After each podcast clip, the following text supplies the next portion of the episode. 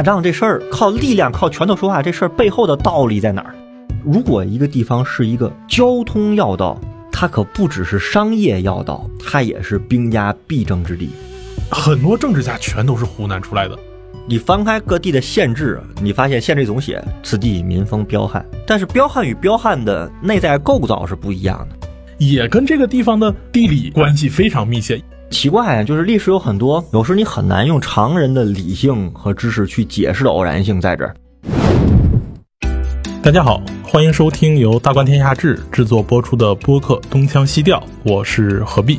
今天是我们《山河记》的系列，那我们仍然请到中国政法大学社会学院的孟庆岩老师和我们来聊一聊中华大地的风土人情。各位东腔西调的朋友们，大家好，何必好，我是孟庆岩。那孟老师，今天咱们聊的这个地方，在咱们东腔西调，您也和施展老师聊过。那这个地方就是湖湘之地，就是现在的湖北和湖南两个省地区。咱们之前其实聊了江南和江南毗邻，咱们又聊了浙东地区。这次咱们是沿着长江这一条中国的第一大河流向中游走去，来到了湖湘大地。在这里面又有两条非常大的支流，一条是汉水，一条是湘江。那同时这块大地也和中国近代的历史风云变幻有着非常紧密的关系，所以非常期待今天您能再和我们再去讲一讲您对于湖湘地区的理解。既然是一个山河行迹了，想先听听您对于湖南、湖北整个湖湘地区的这种地理地貌的状态，您是怎么去理解的呢？我觉得啊，这个湖湘呢，在聊地理地貌之前，先要聊一些一点点我们大家对它的一些感官上的认知。热、辣，主要是热，辣是次要的，因为太热了。这两个地方我都去过。这个武汉是火炉吗？长沙不是吗？我去年十月份我们星火出行的时候去湖南，我太热了，热到令人晕厥，你知道吧？而且呢，还有一个就是跟热是有关的一个意象的词，就是火。什么意思呢？我们会发现哈，啊，这里面不涉及地图炮哈，就我们发现这两个地方的人说话嗓门都很大，然后呢，方言呢，它就比较硬，比较硬的那种发音的方式。某些时候吧。我们说一方水土养一方人，这个养一方人呢，其实是养的人的气质和他的性情。哎，这一点就比较有意思。您看，我们讲湖南、湖北，特别讲到武汉，它是什么千湖之城、鱼米之乡，按理说也很富庶。江南也是这个河网密布，也是个水乡，也是鱼米富庶。但您看江南就吴侬软语，这个地方的人就非常火爆的这个外放型的这个性。这个是有一些不一样的历史积淀的原因，我认为是有关的。啊，我们说回地理啊，就是说，首先湖南、湖北呢，如果把中国的版图画横和纵两条线，我们会发现它在横纵都在最中间，它基本上属于地理大通衢，尤其是湖北，尤其是这个典型。那么其实呢，它的这个东西呢是有长江，南北有湘江和汉江，交通便利。在这种画一条十字线的地理最中心的位置呢，它历来都是兵家必争之地，也是交通的我们叫湖北叫九省通衢嘛，就是最核心的部分。比如说哈，我们看在那个金庸的小说里面，襄阳。就是特别重要的地方，郭靖跟黄蓉其实是兵家必争之地了，在历史上也是这样。虽然小说是虚构，但是它呢是有一定的现实的历史与社会基础在那儿的。因为我们《山河记》主要是讲近现代的中国历史地理跟社会的风土民情。从近现代的历史上状态上看呢，其实湖南、湖北是非常有意思的。我们都知道，从清以后就有什么湖广总督啊，然后这个湖广会馆啊，似乎是一个语义不那么明确的词。但是我们又把湖南、湖北统称为湖湘。其实呢，要细分来说，湖北它包括几个区域，一个是江汉平原，我们都知道江汉平原的大概的位置，对吧？然后呢是鄂西的山区，就是神农架；然后是鄂东，就是我们在中国近现代的历史上非常有名的，我们叫千里跃进大别山的大别山，就是靠近鄂东的地方。然后呢，湖南呢，基本也是有几块内部的地理分割点的，比如说。湘西的山区，湘西非常有名的就是古城凤凰，出了一个沈从文这样的一个作家和他的作品都是反映那个区域的。然后就是洞庭湖平原，湘江的谷地，然后就是另外一条山非常有名的，我们叫湘赣边界，就是湖南的东部和江西西部的交界处，这个地方有条山脉叫罗霄山脉，就是毛主席当年说的开辟罗霄山脉中段的根据地。其实就是井冈山了，就是靠近井冈山那块区域。这个是湖南、湖北的这样一个基本内部的地理分区。这个地理分区就比较有意思。其实我们会发现，这两个省在结构上比较相似，虽然在空间上不一定直接相对。那就是说，它们都是中间比较平，然后两边都各自有高大的山。而这个山，我们会发现这里面的人好像也比较彪悍。你翻开各地的县志，你发现县志总写此地民风彪悍，或者此地热情好客。但是彪悍与彪悍的内在构造是不一样的。比如说我们聊过的广东或者是华南地区，那个也是民风彪悍，它那个彪悍更体现在宗族社会为基础的状态。但是湖湘之地呢，还不完全是宗族，它没有这么发达的宗族系统，特别是从近代以后。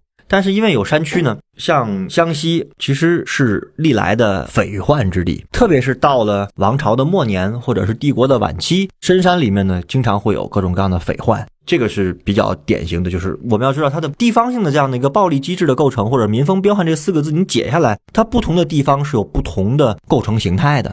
这个是一个，还有一个呢，你想它比较同构，它确实是比较同构，它都有非常重要的城市，比如说武汉三镇，呃，这是湖北的；比如说湖南的长沙，就是环长沙地带的这个城市群，就我们可以叫长沙湘潭。这个长株潭嘛，包括株洲这样的一个区域，而这两个城市呢，其实在中国的近代历史上都有非常重要的位置。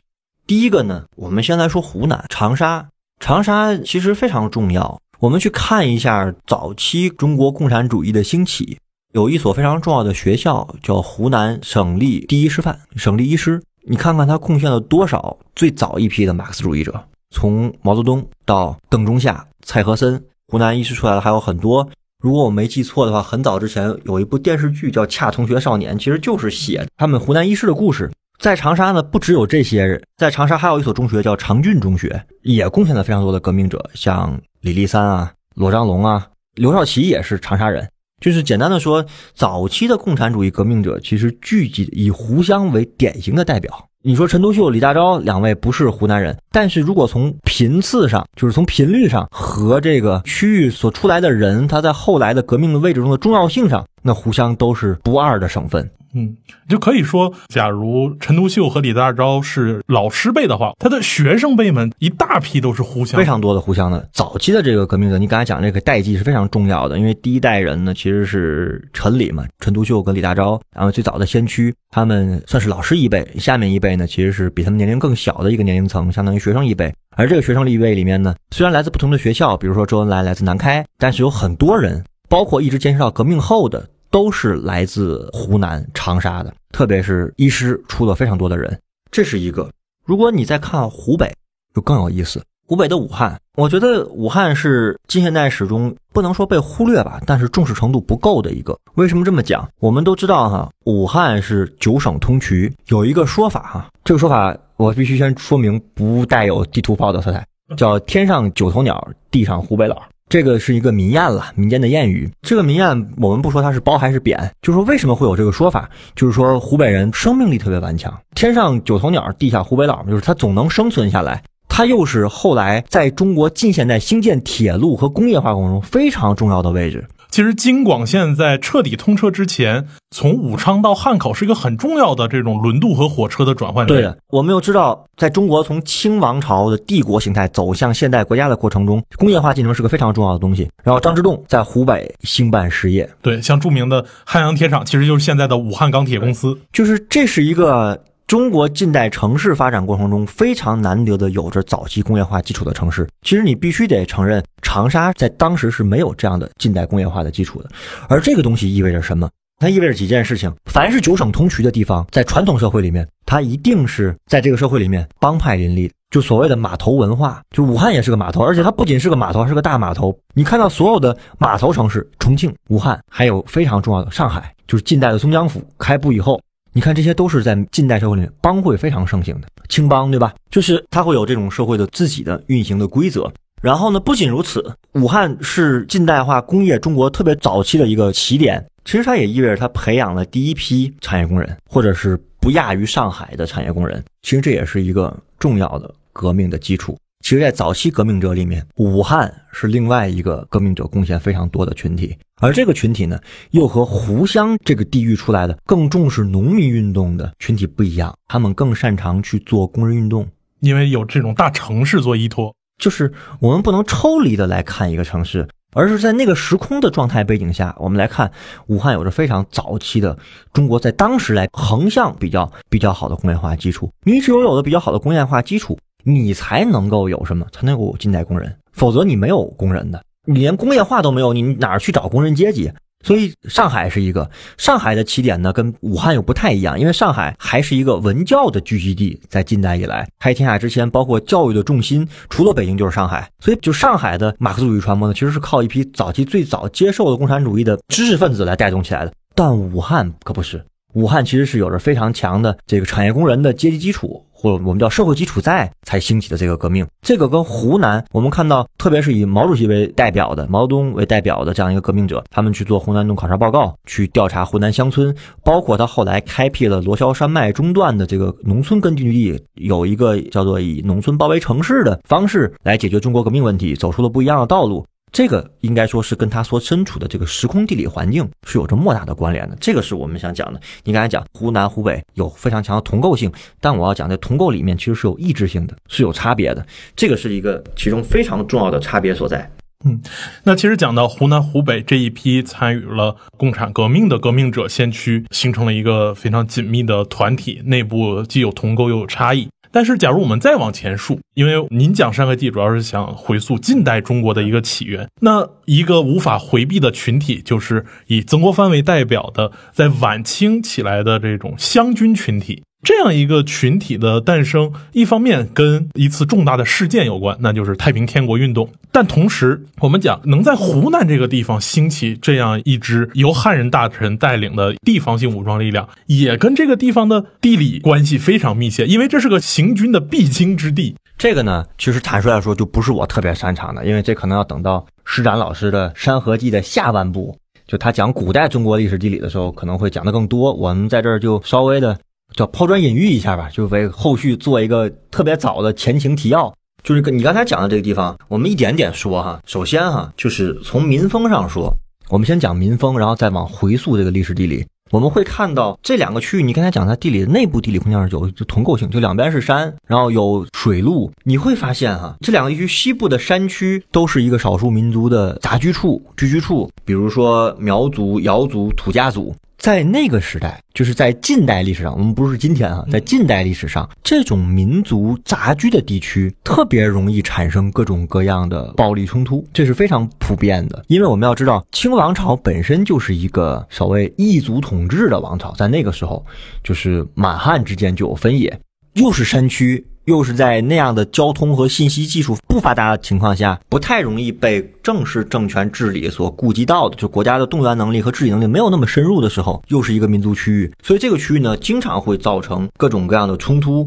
然后呢，它会演化。比方说，你就会把某一个群体定义为匪，这就匪就会出现，就是有所谓的匪患就会出现。比如说那个，我们看那个香港拍那个电影版的那个《笑傲江湖》里面，其实背后就有苗汉冲突的这个背景在里面。然后呢，这两个省份。中部呢是非常富庶的地带，总体上非常富庶。武汉就不用说了，长沙呢虽然经济上好像我们一提长沙，今天会觉得那个是是个新消费的地方，是个新型消费开始生长的地方，好像在传统近现代史上好像经济分量没有那么重。其实这个是一个刻板印象，虽然那个时候不那么突出，但是它不意味着它穷，它不是一个纯粹的穷的地方，它也是重要的产粮区。虽然赶不上江南，但是也是非常好的地方。它是传统的古商路中的特别重要的一个部分，就是湘江的水路，它将连接了北方和岭南这个区域。而武汉那边呢，是武汉襄阳和南阳的这条一条古道。就是在这种情况下，这个区域我们会有一个基本的认知：西部民族地区有匪患，然后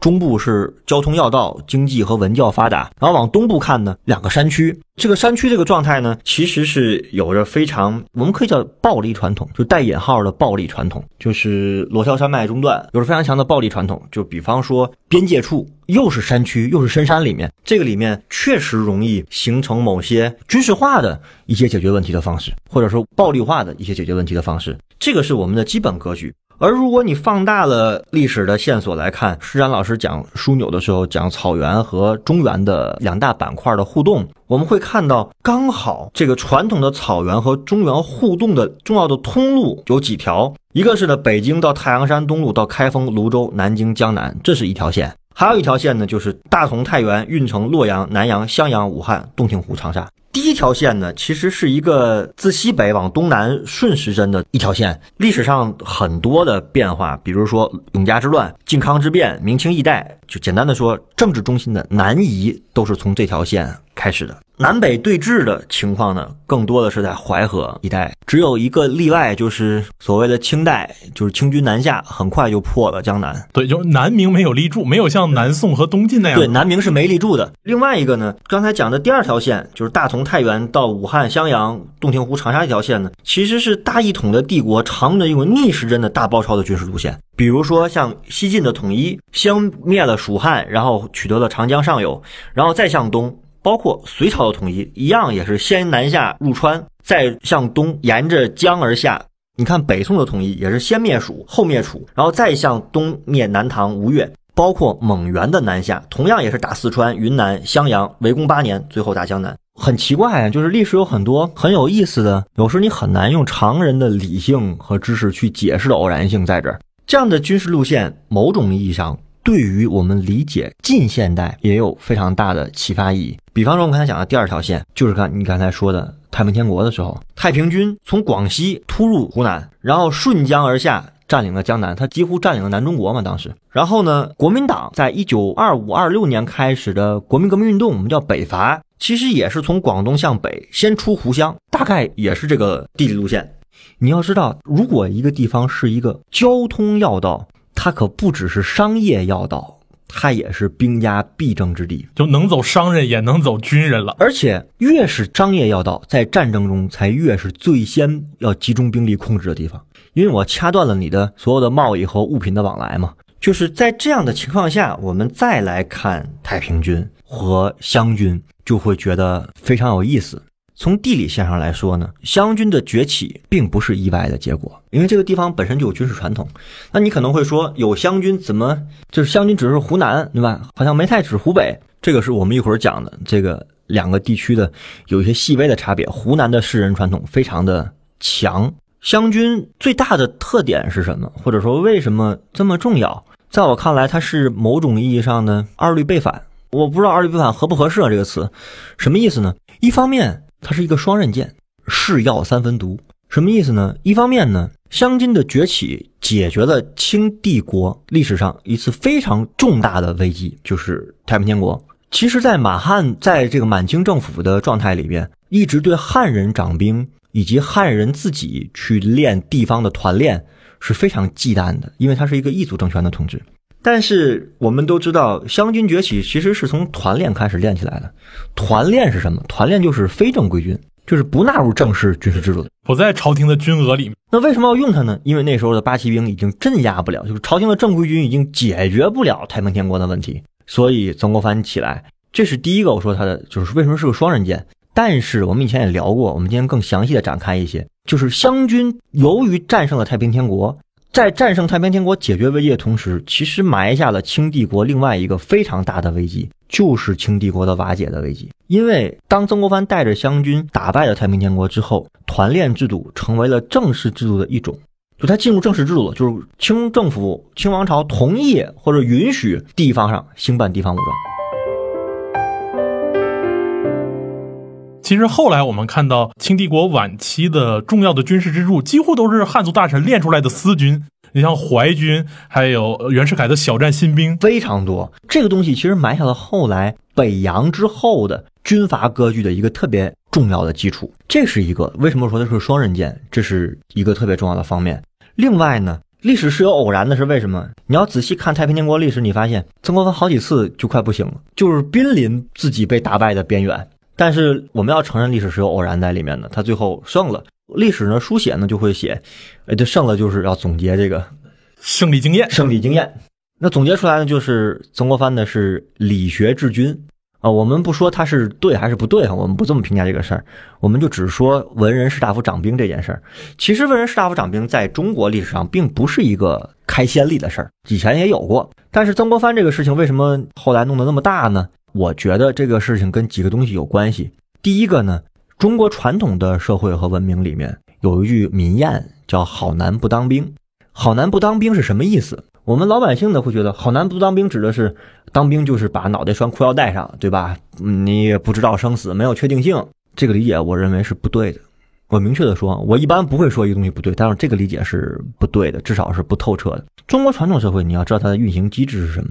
儒家这个文明体系一直强调礼治治天下，这个礼不是一个礼字，是好多层含义。第一个，礼仪的礼，礼貌的礼，就礼。我们讲的理学是这个礼。那就孔子讲的要尊尊君君臣臣君君臣臣父父子子尊卑秩序这套礼制秩序，包括你吃饭对吧？现在我们还有什么阶级用几个碗儿？呃，对，用几个碗儿。然后包括什么叫问鼎中原啊？只有君主才能去用那个鼎去祭祀，你别人不能用，用的就是僭越，对吧？然后这个是有明确的位分和那个尊卑秩序在里面的。这个礼背后呢，我们今天会理解为是一套封建的秩序。我们先不扣这个帽子，这个礼背后其实是一套社会规范和体系在。那么这个礼变成一套现实的学问系统，就是儒家和儒学，这是理学的第一个。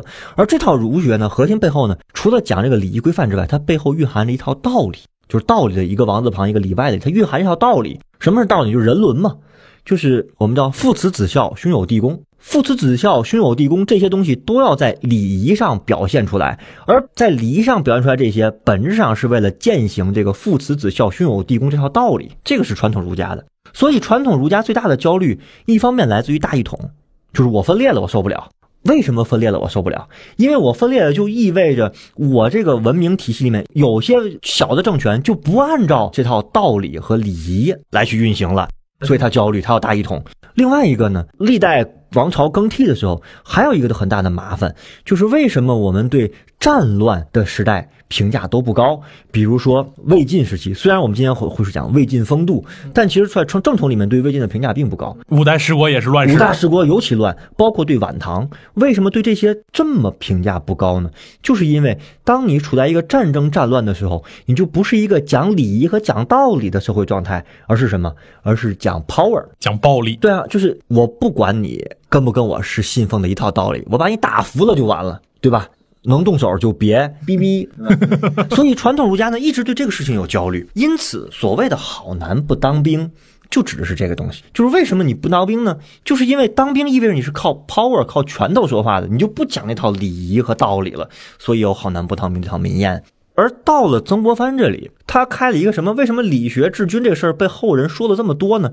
简单的说，他不仅要告诉你要打仗。他还要给你讲为什么要打仗，就是你打仗这事儿靠力量、靠拳头说话这事儿背后的道理在哪儿？他要给人讲这个，就是我我要知道我为什么要打仗。然后呢，曾国藩他们有说法叫白天练兵，晚上读经。读经就是读儒家经典，就是你得知道，你虽然是当兵的，但是你也要知道这些基本的道理和人伦。由此呢，这个事情经常被后人来说，就是来提出来。但是这个事情是不是因为白天练兵，晚上读经，所以湘军就赢了呢？我觉得很难拿这个做归因的解释。我自己这么认为，因为后来湘军和太平天国之间力量的失衡或者是逆转，有一定的程度是跟太平天国自己内部的一些混乱的秩序有关系。再多说一点，太平天国，因为太平天国到后面，其实一个最大的问题不是地盘的问题，而是我打下了这个地盘，我要构造一个什么新的社会的问题。太平天国那个想构造那个社会理想，明显是一个非常初级阶段的乌托邦，它没有办法落地。我们都知道天朝天母制度这东西咋能落地呢？你很难在那个社会状态下把它落地的，所以它内部就乱掉了。这个是一个我们讲曾国藩的一个问题。但是我们话说回来哈。曾国藩这个事儿很有意思，很有意思就在于有人会从一个角度讨论，就是后来湘军这些人，我们都知道，一个个都封疆大吏了，而且都得到了很多的封赏，像刘坤一啊，非常非常多的人都是从湘军集团里面出来的，所以有人说他影响了中国现代史的后半段，就是太平天国以后段历史，很多是跟湖南有关的。我认为哈，这是一个表象，内在是什么呢？话说回来，我们最开头讲的，为什么按道理哈，外来思想是从西边传入的，西域嘛。包括佛教，我们也都知道从西边传来的。但是近代以来开放了海禁，我们开始从东边传入。你说湖南、湖湘西边也不沾着，东边也不沾着，左右都不挨。他怎么会开启风气之先呢？包括到戊戌维新的时候，湖南省是各个省里面最支持维新派的，对，最积极。当时的湖南省巡抚叫陈宝箴，是著名史学家陈寅恪先生的祖父。就是为什么会这样？这里面有很多现实问题，比如说那个湖湘这一派出来的一个人郭松涛，他是第一个驻英的，他回来就没走仕途，结束了这个驻英的这个外交使臣的生涯之后，就又回来去办书院了。呃，不仅如此哈，就是梁启超也在这讲过学，这些东西跟什么有关系呢？湖南这个地方跟其他中国地方有特别大的差别，我们就要聊一点点古代史，就是上溯到宋以后，中国的四大书院，岳麓书院是非常有名的，是一个千年书院。大家去查一下，岳麓书院从什么时候开始有的？就是从宋以后。然后谁在那儿讲过学？朱熹，就是它是一个书院系统。宋代其实是一个什么样的状态呢？包括最近几年，我们都看到，其实反映宋史的电视剧非常多，包括宋史研究。我发现最近的十年也非常的火热，就是为什么？因为人们要重新认识宋代。宋代在教科书里和在以前的表述中，给人一个印象是谁打不过，积贫积弱，还总在打，就跟中国男足似的，谁踢不过还总要踢。但是呢，其实宋代一个核心的是它文化非常昌明，包括宋明理学就起自宋代嘛，就它是儒学的儒学史的下半段。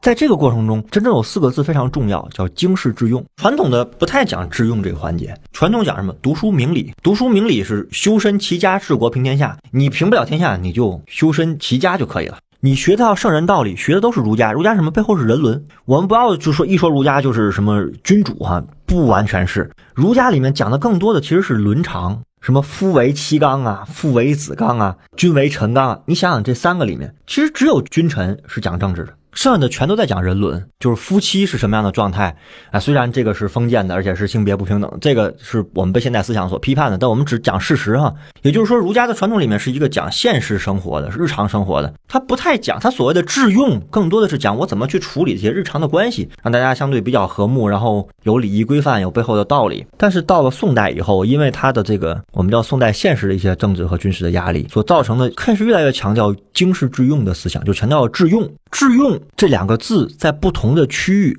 就会有不同的体现。比如说，我们在上一期《山河记》聊浙东的时候。那个致用就体现为变成一种专业的、专门的技术，这个叫致用。所以它诞生了第一批近现代的技术官僚，包括师爷。虽然师爷的风评不太好，但其实师爷是一个特别典型的技术官僚。他不是决策的，他是给人写诉状啊，就专门干这个专业行当的。胡湘就不是这个传统，胡湘的致用就不体现在这儿。胡湘的致用就特别明显的体现在说，我这个人一定要在政治和军事上建立某种事功。这个是胡湘传统里的致用，这个东西来自于哪儿？我们如果更远，可以追溯到宋代，其实更近的是清初王夫之的那个我们叫实学的这样的一个逻辑。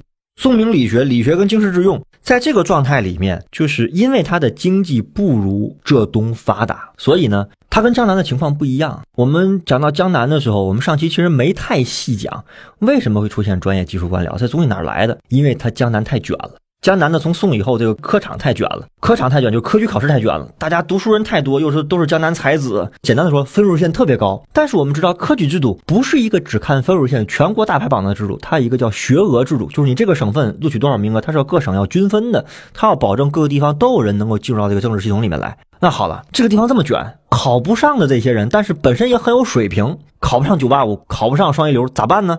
这帮人就变成一群专业知识分子，就是学术的专业化，在江南是这么开始的。就是包括我们知道宁波天一阁，包括后来修《四库全书》用的都是这批江南的，就是考不上科举的这些才子，变成了一个专修馆。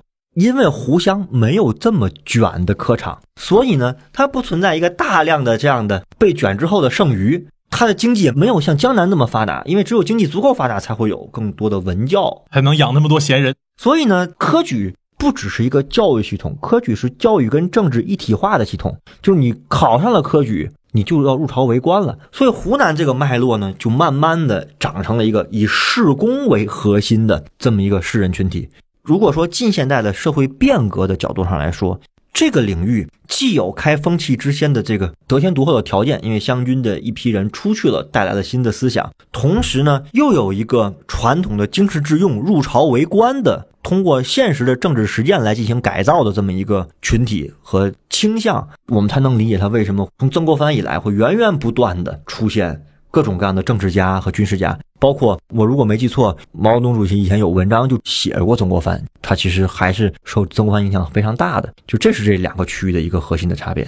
其实听了老师您这么讲，假如我们把眼光放开一点去比较的话，就会发现湖湘，特别是曾国藩带出的湘军团体这样一群人，跟其他的后来我们讲的军阀的确不太一样。虽然说李鸿章也是曾国藩培养出来的，但是他的淮军系统后来其实也是个纯军事化。我们讲其实就是个纯军阀，打仗就是为了拿钱。再到下一代，比如说像袁世凯，那他自己更不像曾国藩有什么政治理想，他某种意义上更多在政治上相对来说是比较投机或者是取得某种权力效益的这么个东西。再回到国民党，我们会发现国民党其实很割裂，他的这个文治系统说发达，对中国近代思想史有很多有重大贡献的人，有很多大知识家。你比如国民党元老蔡元培，这是国民党元老，但你看北大的校长。再比如像丁文江，这都是大知识分子。但是这些人不太适合舞枪弄棒。但假如国民党能找到舞枪弄棒的，又是蒋介石这种。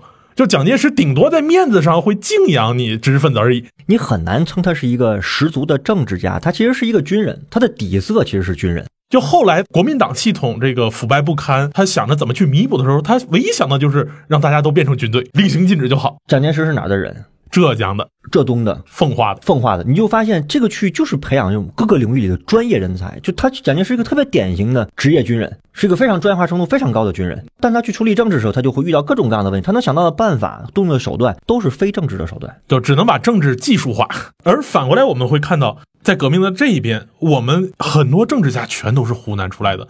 我们就会发现，虽然说中间湘军没落之后，很长一段时间是北洋军阀，是国民党的新军阀，各地的这些地方实力派，但是湖湘自己的这一套知识和士工相结合的传统一直延续了下来，甚至在我们建国后相当长的时间都有非常鲜明的这种体现。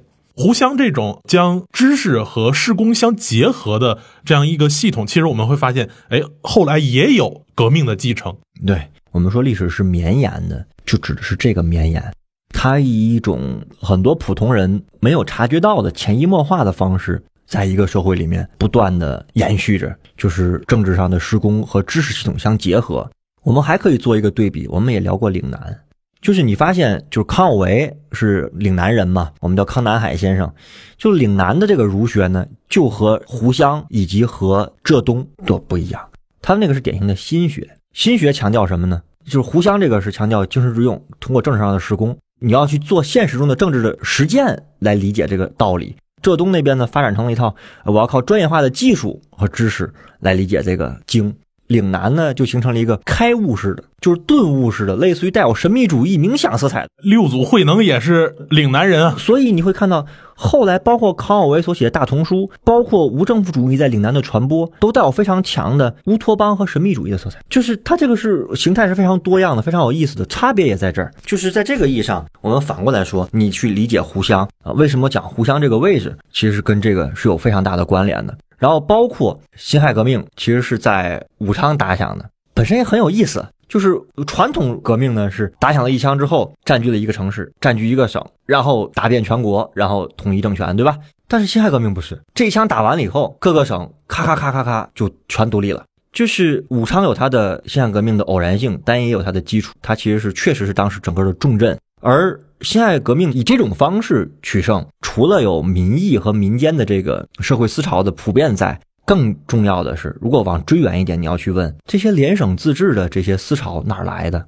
其实你很难说和湖湘搞这种地方军事化运动所带来的影响没有关系，其实是有着内在关联的。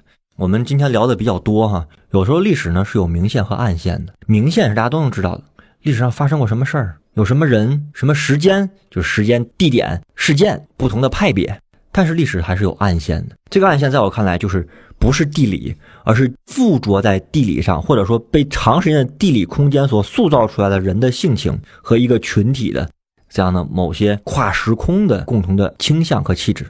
我们呢，在理解历史的时候，我觉得不仅要理解历史的明线，也要去理解历史的暗线。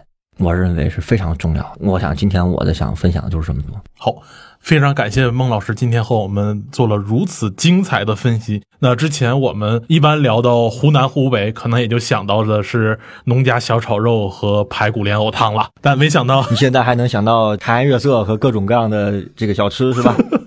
那非常期待下一期孟老师再带我们走一条依河而建的大城市，也是您的老家天津，讲一讲海河和华北平原和天津这座城市的关系。行，下期咱聊聊天津卫。天津卫，好。